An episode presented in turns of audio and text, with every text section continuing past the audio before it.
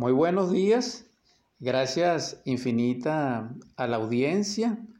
Una vez más mm, compartimos esta edición de Superando nuestros Límites, la número 160.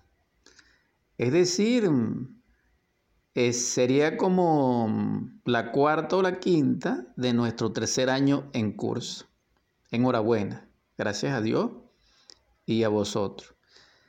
En todo caso, bajo la premisa de la felicidad de la dicha inagotable de ser de la luz de su resplandor crística, solar y logoica, paz a todos vosotros en el nombre del Cristo nuestro Salvador, Jesús, a vuestros corazones y a vuestro espíritu. Que la sobreabundancia de su misericordia esté en sus vidas, en sus hogares, plenamente.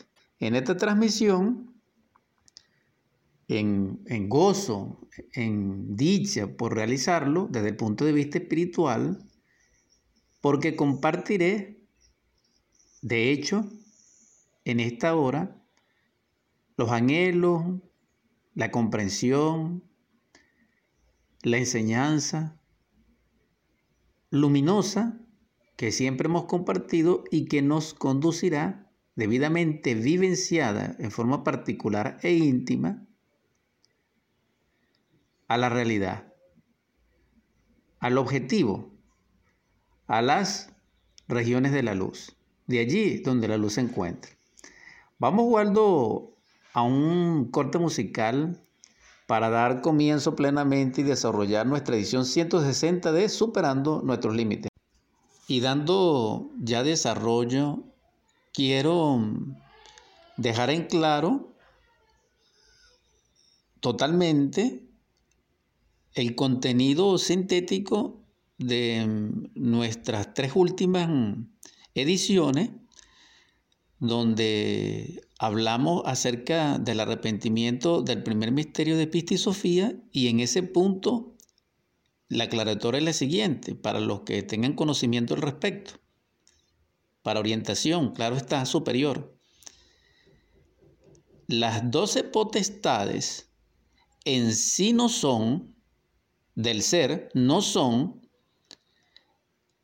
los doce sentidos espaciales desarrollados por el iniciado, por el adecto, por el que se esté cristificando. No. Esos doce sentidos sí se relacionan, pero eso es distinto. Esto es importante porque nos permite dilucidar y tener entendimiento y no confusión sobre los misterios de Pistisofía. Lo otro importante es comprender definitivamente que lo que nos mantiene, dijéramos, firme en el sendero de la luz, en el sendero de la cristificación, en el camino de la autorización íntima del ser en la vivencia de la palabra del Cristo en carne y sangre diariamente es la negación que él dijo, niégate a ti mismo, es decir, la muerte del yo. Sé que esto realmente a la mayoría de nosotros no nos gusta escuchar, pero soy insistente, incisivo, contumaz al respecto porque es la vía, es el sendero y es mm, la garantía de que estamos en el sendero de la luz. Porque quien no muere en el yo realmente no se desarrolla en el ser, en la luz, y descenderá tarde o temprano al abismo de perdición porque mm, desarrollará las fuerzas nefastas de la naturaleza en su forma desproporcionada, es decir, las mm, potencialidades nefastas activas del abominable órgano contrartiguador. En todo caso, eso está escrito y si tuviéramos más tiempo, con mucho gusto lo aclararíamos más profundamente, pero la síntesis es esta. quien no muere en el yo no puede amar. Quien no puede amar no puede ser salvo. Y para ser salvo hay que mm, servir de recepción a nuestro Cristo íntimo y quien tiene el yo activo y le adora o tiene alianza con él o adora el yo, no puede adorar al Cristo íntimo. Esto es definitivo y es un, un principio, dijéramos, axiomático. Ahora bien, en esta mañana, ¿qué quiero compartir? Quiero compartir unas palabras extraordinarias de Hechos, capítulo 8 y verso 32, donde dice, el pasaje de la escritura que leía era este, como oveja a la muerte fue llevado, y como cordero mudo delante del que lo trasquila, así no abrió su boca. En su humillación no se le hizo justicia, mas su generación, ¿quién la conocerá? Porque fue quitada de la tierra su vida. Aquí hay dos enseñanzas tremendas, terribles, extraordinarias, que no concuerdan con el conocimiento mayoritario de la mayoría que estudia estos versos en forma literal, en forma intelectual, en forma, dijéramos, lógica formal. Pero para quienes tienen entendimiento, para aquellos que tienen la riqueza espiritual de la develación por parte del Espíritu, para aquellos que poseen el don del discernimiento, de la ciencia, del espíritu de escudriñar, sabrán que en este caso nuestro Cristo adorable, nuestro Salvador, no tiene descendencia. Aquí está claro. Y lo segundo es que confirma la palabra de Isaías. ¿Cuál palabra de Isaías? El capítulo 53 donde él, en el verso 7 dice, estuvo en severa estrechez y él fue dejando que se le afligiera. No obstante, no abría la boca. Se le fue llevando justamente como una oveja a la degollación. Y como una abeja que delante de sus esquiladores ha enmudecido, él igualmente no abrió la boca. Esto lo dice Isaías mucho tiempo antes de que sucediera el drama cósmico que representó nuestro Salvador Yeshua en Pandirá. Ahora, ¿qué es lo importante de esto? Lo importante de esto es que Isaías, un verso anterior, el verso 6, nos dice, como ovejas todos nosotros hemos andado errantes, cada cual a su propio camino nos hemos dirigido. Y Jehová mismo ha hecho que el error de todos nosotros se encuentre con aquel. ¿Qué está claro en este verso 6 del capítulo 53 de, de Isaías que confirma Hechos 8? De que mm, cuando nosotros transitamos nuestro propio camino, erramos. Y la metáfora o la alegoría o la parábola es que somos semejantes a ovejas. Una oveja necesita realmente, según todos los siglos de tradición humana, que es un animal que proporciona todo, pero también hay que entregarse a Él. Es decir, lo que se llama el pastoreo. Cuidarle, asearle, guiarle, protegerle. Ese es nuestro estado. Pero cuando esa oveja, dijéramos, parabólicamente hablando, metafóricamente hablando, se aleja de su pastor, entonces sufre las consecuencias del error, porque se aísla, porque ella en sí misma no se puede sostener bajo el imperio nefasto que la acechará en la naturaleza. Es lo que nosotros hemos visto.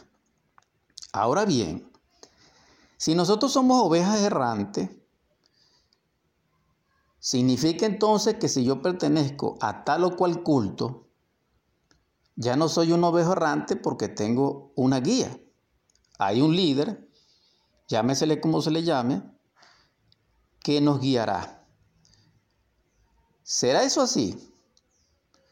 Porque si nosotros estudiamos a Pablo, vemos que Pablo, perteneciendo a la tradición, educado por Gamaliel, dentro de la orden de la rigurosidad de los estudios de aquel entonces,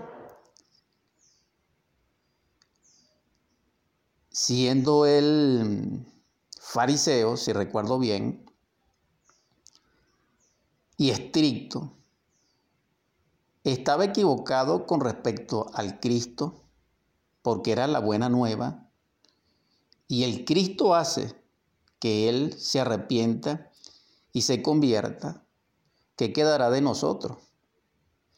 Porque si Él estando educado bajo la luz de la tradición y estaba equivocado, debiéramos reflexionar todo si nos está pasando como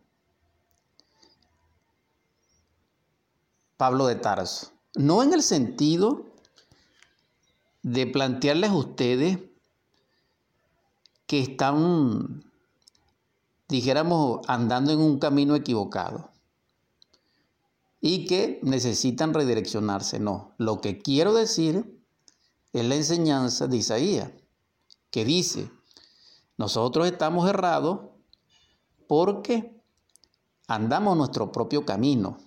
¿Qué significa esto? Viene la aclaratoria. A mí un pastor, un líder espiritual, por muy brillante que sea, puede guiar mis pasos. Puede pensar por mí, puede sentir por mí, puede resolver mis asuntos. No, en mi caso particular, yo no puedo arreglar el de ninguno de ustedes. Podemos interceder en el nombre del Cristo por la caridad universal y de acuerdo a la ley para que así sea. ¿Qué quiero decir? Buscando un punto de equilibrio, de que se les dice cuál es el camino, se les dice cuál es el peligro, se les dice cuáles son las horas de acecho, se les dicen cuáles son las dificultades, los retos, ¿Dónde se encuentran los guijarros del camino? ¿Dónde los pantanos? ¿Dónde las inundaciones? ¿Dónde las tormentas? ¿Dónde el desierto? ¿Dónde el glaciar? ¿Dónde mm, la tentación? Pero no lo podemos vivir por ustedes. Eso es imposible, porque cada uno debe transitar el camino. El asunto es conseguir el camino, no transitar el que nosotros consideramos particular, particularmente el camino porque se nos enseñó así, porque viene por tradición familiar, porque viene por apellido, porque viene por costumbre, porque viene por culto mecánico de la humanidad. No. Para ello debemos despertar. ¿En qué? En nuestro propio sendero. Pero eso no, eso no sucede a nosotros, óigase bien, y aquí está la clave, es cuando escuchamos la voz de nuestros padres que clama en el desierto y nos llama hijo. Eso es distinto, porque la voz de nuestro Padre es la voz de nuestro pastor, de nuestro líder, de nuestro guía, de nuestro maestro. Ah, que nosotros necesitamos orientadores sociales, sí. Que nosotros necesitamos en este mundo príncipes, sí. Pero el camino espiritual, que es el reino de Dios, no es de este mundo. Jesús el Cristo le respondió a Barrabás y nos dijo y nos legó en todos los evangelios, mi reino no es de este mundo. Y así considero, si recuerdo bien, que se lo dijo al mismo príncipe Pilato. Varias veces confirmó, mi reino no es de este mundo. Entonces, ¿de qué reino hablan, hablan ciertos cultos? Porque si el reino no es de este mundo, ¿por qué ofrecen ese reino a este mundo? Si el reino de Dios y su justicia, la que vino a representar el Cristo viviente, dijo que no era de este mundo. Eso está claro. Entonces allí hay unas esperanzas mecánicas, es decir, un sueño. Y eso no es real. Ahora bien, quien comprende que el reino de Dios y su justicia no es de este mundo, sino que es en las regiones y en las moradas del Padre, o también en las regiones y moradas del Cristo, en sus mundos totalmente espirituales, es decir, supradimensionales, sabemos que es interior. Es decir, Él nos está diciendo, como dice Pablo, que aunque nosotros seamos partícipes de la carne, militamos en el espíritu. Y esto es lo extraordinario del alma humana o de lo que se conoce como el Hijo del Hombre, que Él enlaza, unifica y equilibra y enlaza tanto el espíritu como a la materia, como el cuerpo, como a la carne, conciliándolos en uno, haciendo partícipe el espíritu de la carne y haciendo la carne partícipe del espíritu. Eso en sí es el propósito del alma. Pero para cristalizar, para cristalizar esa alma necesitamos amar. Pero para llegar al amor necesitamos renunciar a nuestro yo, al ego, a los agregados psíquicos, a esas legiones nefastas, totalmente anticrísticas, que moran en nuestro subconsciente, en nuestro inconsciente y en nuestro infraconsciente y también que dirigen la personalidad nuestra, lamentablemente. Por eso necesitamos despertar conciencia. Por eso necesitamos de los tres factores, muy especialmente el de morir en el yo. Entonces es interesante que si el espíritu milita en la luz, pero tiene que ser partícipe de la carne, entonces va a estar atribulado por las leyes de la carne y va a ser tentado en la concupiscencia de esa carne a las tentaciones. Pero quien triunfa de la tentación, cuando el espíritu triunfa de la tentación a través de su conciencia, entonces logra la iluminación, logra la cristificación, logra experimentar el Evangelio verdadero. Y entonces camina en el sendero objetivo, en el sendero real. Aunque cada uno de nosotros tenga su propio sendero, que dice Isaías que es un error, existe un único sendero, porque el Cristo dijo, Angosto y estrecho es el camino que conduce a la luz y muchos procurarán entrar y no podrán. Es decir, no son tres caminos, ni siete, ni doce, ni veinticuatro. Es un solo camino. Ahora bien, que ese camino se relaciona, se corresponde en su proceso, en el espacio y en el tiempo, y en el, y en el dinamismo revelador del ser, a través del drama cósmico en diversidad de procesos de tránsito, pero es uno solo. Porque ciertamente el camino en un sendero es triuno, pero es uno. Es sectuple, pero es uno. Y esto es algo interesante que debemos comprenderlo. Pero necesitamos comprender primero y vamos a ahondarlo después mm, más profundamente sobre el sendero real. Continuando con nuestra mm, segunda, mm, dijéramos, mm, segmento de Superando nuestros límites en esta edición 160, vamos a dar profundidad mayor a esto del camino, del sendero.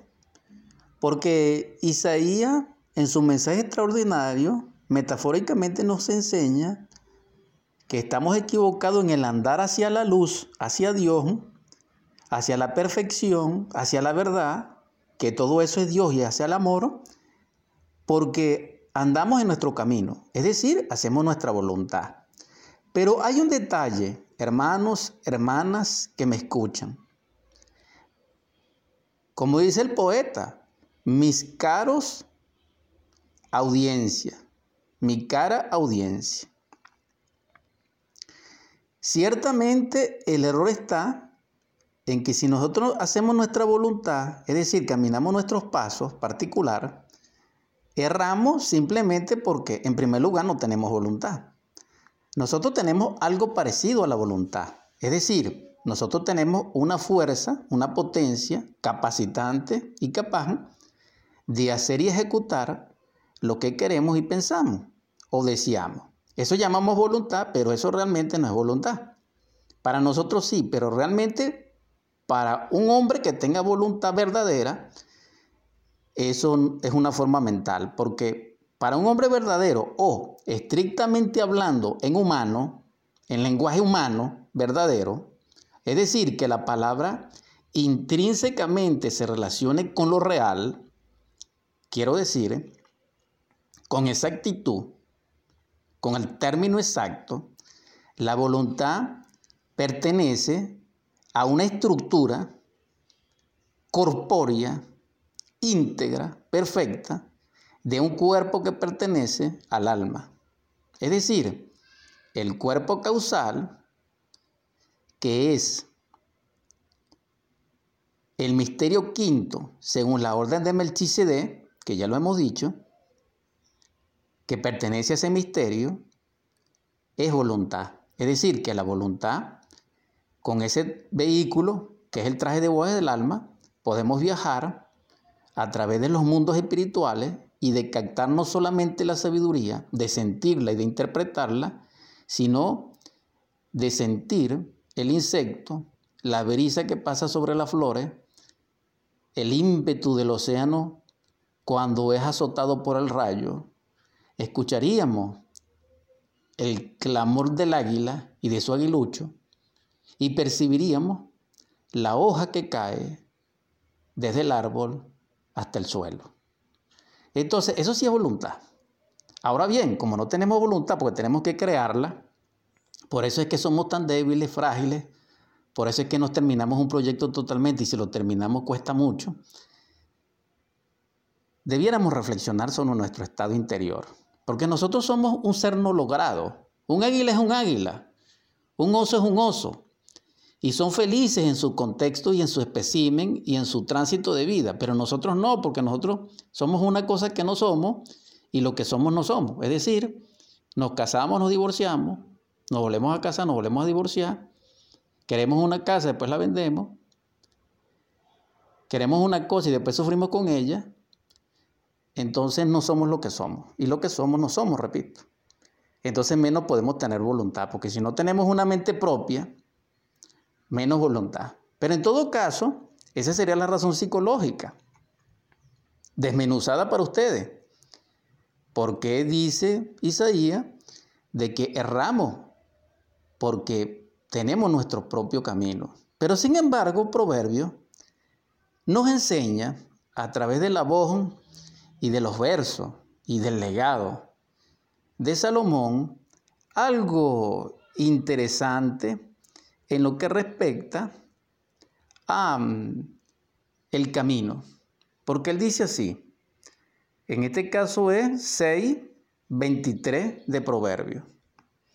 Porque el mandamiento es una lámpara y una luz es la ley y la censura de la disciplina son el camino de la vida. Aquí hay una pausa. Aquí Proverbio, Salomón está conceptuando metafóricamente, a nivel, dijéramos, espiritual, lo que es el camino de la vida.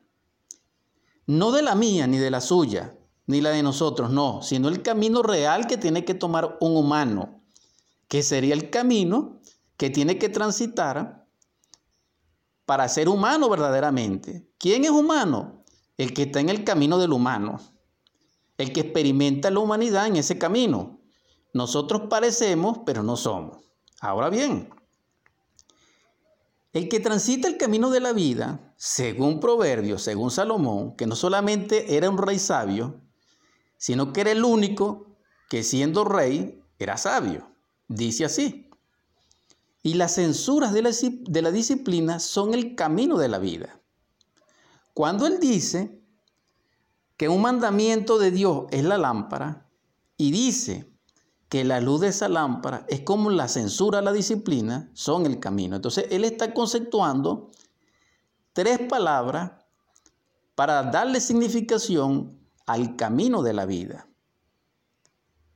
Necesitamos entonces luz. ¿Por qué? Porque la luz viene de la lámpara y la lámpara es el mandamiento. Entonces, el verbo de Dios que nos enseña el camino a seguir, su palabra, su mandamiento, su ley, es la luz que iluminará no solamente nuestra visión, sino nuestros pasos. Y es una ley, esa luz es una ley. Y así nosotros en luz podemos censurarnos en disciplina de nuestro errar. Porque cuando nosotros estamos en el sendero caminando, somos llenos de pensamientos, de sentimientos, de emociones, de conocimientos, de infinitud de aprendizaje. Es decir, somos eh, llenados, dijéramos, internamente. Y también nosotros dejamos parte de nosotros. Entonces, esos dos elementos que son psicológicos, que se relacionan con el evento y con el estado interior, que es psicológico, nos lleva a comprender que el camino de la vida es totalmente luminoso. Es decir, el camino de la vida que conduce a Dios, es el que estoy hablando, es totalmente luminoso. Y al ser luminoso es solar. Y al ser solar es crístico. Y al ser crístico es logoico. ¿Por qué? Porque el Padre, el Hijo y el Espíritu Santo son los tres logos, pero no logos como palabra, ni solamente como verbo, potencia creatriz, manifiesta en la vida, sino que son uno al mismo tiempo. Por eso Dios es el logo, porque es unidad múltiple perfecta. Entonces el Cristo viene a dar testimonio del Padre, de la verdad, porque Él hace su voluntad. Por eso Él nos está enseñando el camino. Por eso Él dice, yo soy el camino. ¿Quién es el camino? Jesús el Cristo nuestro Salvador. Él descendió de la morada de Barbelo, de la morada del Padre, de la morada del Sagrado Absoluto Solar o de la Insof Aur, como divino para Martasaya, para enseñarnos el camino. Entonces, ese camino fue enseñado por el Cristo. Pero Él dice, mi reino no es de este mundo, mi reino es de los cielos. Entonces el Cristo vino a traernos el cielo a la tierra, porque Él viene de lo alto.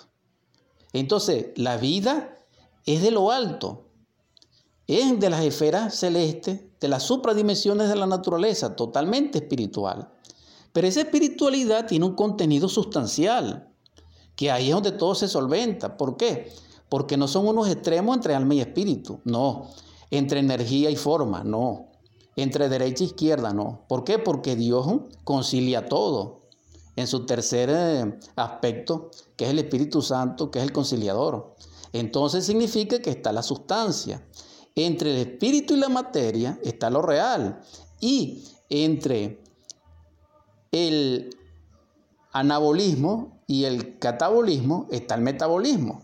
Así también entonces existe entre los enfrentamientos de fuerzas polares positivo y negativo, uno neutro.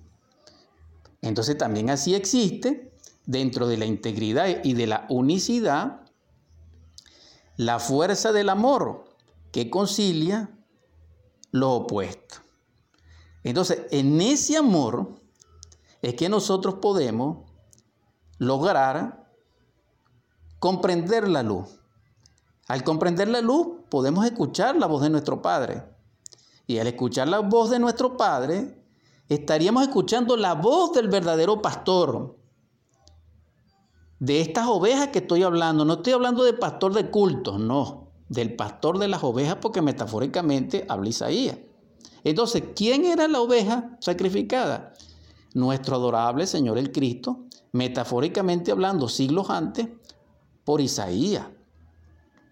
Pero él dice algo allí extraordinario y también doloroso.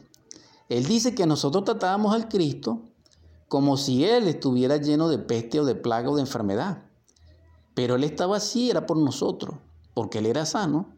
Pero Él asumió nuestros dolores, nuestros pesares, nuestros sufrimientos, nuestros errores, nuestras debilidades, nuestras enfermedades, para poder salvarnos. ¿Y cuál es la salvación? Que nos mostró el camino. Entonces, si Dios envió a su Hijo para amarnos, que es el camino, y envió a su Hijo en perfección, que prácticamente fue sacrificado, ese es el camino. No el mío, ni el suyo, ni el de nosotros, no. Es un único camino. ¿Cuál es el camino? El Cristo, pero no el Cristo personal. He ahí el error. Cuando se toma como camino al Cristo histórico, se comete un error. Porque el Cristo histórico es una cosa Yeshua Empandirá, libre de su proceso histórico, es otra cosa. El Cristo en sí mismo, operando en forma libre sobre la forma, el tiempo y el espacio, es otra cosa. Entonces, esto debiera de ser debidamente estudiado, es con el Espíritu, porque esto no es tan fácil de comprender ni tan fácil de explicar. Porque nosotros estamos empeñados en nuestro sueño de la conciencia, dijéramos, en nuestros cultos mecánicos, en nuestras costumbres y hábitos, de que el Cristo es personal, es histórico y es temporal, y eso no es así, eso es un error.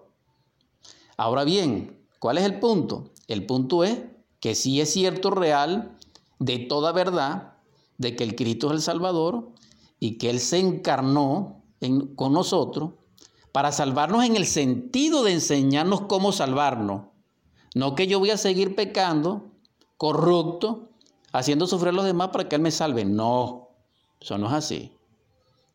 Sino hacer un trabajo dentro de mí mismo en la perfección. ¿Por qué? Porque Él vino fue a enseñarnos el camino.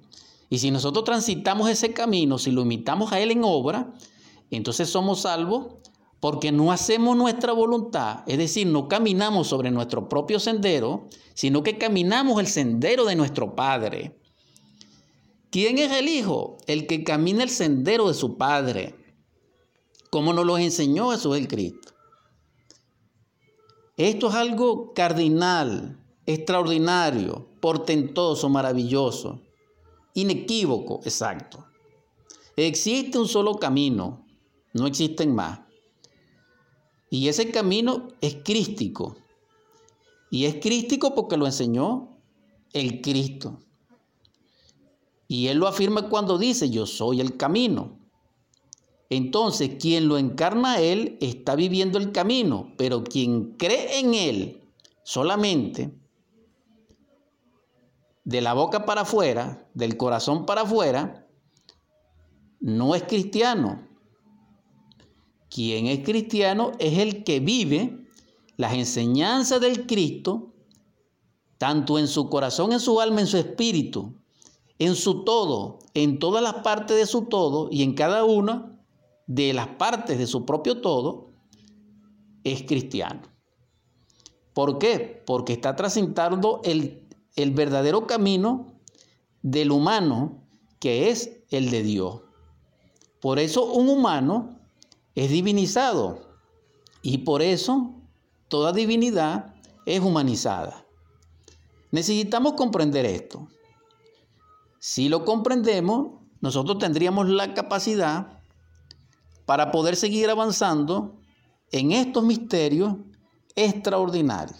Vamos nuevamente a una pausa musical, Waldo, para que demos cierre a nuestra edición 160 de Superando nuestros límites.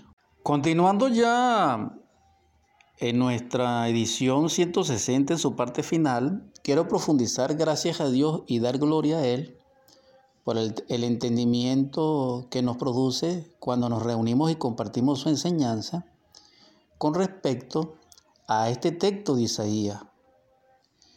Es maravilloso en su verso 30, es decir, Isaías capítulo 30, en los versos del 18 al verso 21. Hay algo extraordinario, porque él aquí nos confirma y nos da la clave más profunda en perfección de lo que estamos compartiendo. Porque él dice aquí en el 20, y Jehová ciertamente les dará a ustedes pan en la forma de angustia y agua en la forma de opresión. No obstante, tu magnífico instructor ya no se esconderá y tus ojos tienen que llegar a ser ojos que vean a tu magnífico instructor. Y tus propios oídos oirán una palabra detrás de ti que diga, este es el camino, anden en él. En caso de que ustedes se fueran a la derecha o en el caso de que se fueran a la izquierda. Esta palabra es maravillosa y gloria a Dios por esa palabra y porque llegué enhorabuena en este instante para compartirla con ustedes. Porque en sí está confirmando lo que dice Salomón, de que el camino no es a la izquierda, el camino no es a la derecha, el camino es el centro. Eso lo estudiamos la semana pasada. Está confirmado aquí. Y es un solo camino hacia Dios. Entonces Dios se consigue en el centro. Es decir, cuando nosotros miremos nuestros ojos verticalmente hacia arriba, sin voltear nuestra cabeza, nuestro cuello. Entonces nosotros trazaremos una vertical, que es la escala de Jacob, y uniríamos nuestros pasos con las milicias celestes, con las jerarquías solares. Y entonces nuestro rostro sería paralelo a la bóveda celeste y sería iluminada. Y entonces todo nuestro ser recibiría la luz, de allí donde la luz se encuentra. Entonces hay un solo camino, no hay más. Y ese camino es el Cristo. Pero para ser Cristo, para, lograr la cristificación necesitamos ser cristianos. Para ser cristianos necesitamos trabajar con la cruz. Es decir, vivir los misterios de Melchizedek, rey de Parra de Salén, sin genealogía el que ungió a Jesús al Cristo como sacerdote, no según la orden de Leví, según la orden de Judá. Sacerdote inmortal, sacrificio pleno, que es el que estamos hablando que cuando es llevado como oveja, él no abre su boca, no se queja. Nosotros nos quejamos por todo. Incluso estamos bien y nos quejamos. Esto es terrible. Entonces, los invito a estudiar Isaías. Cuando él habla del magnífico instructor, está hablando como del pastor. El pastor de las ovejas, estoy hablando, porque es un líder. Entonces, el instructor, magnífico, perfecto, es el que nos orienta. Una cosa es orientar y una cosa es transitar vivamente con nuestra propia vida el camino. Hay una diferencia entre lo que escuchan el tránsito del camino, porque se describe, y otra cosa es quien lo experimente, quien respire el aire de ese camino, quien mira con sus ojos y siente en la piel lo que acontece en ese camino. Entonces, ese camino queda develado a través de la palabra de proverbio, que ya la leímos, cuando se habla de que el mandamiento es una lámpara y que la ley es la luz de la lámpara y que la capacidad de censura de nosotros mismos es la disciplina, es el camino de Dios. Entonces hemos dado en sí las claves de esta palabra. Porque cuando habla proverbio, atrae Salomón, es psicológico.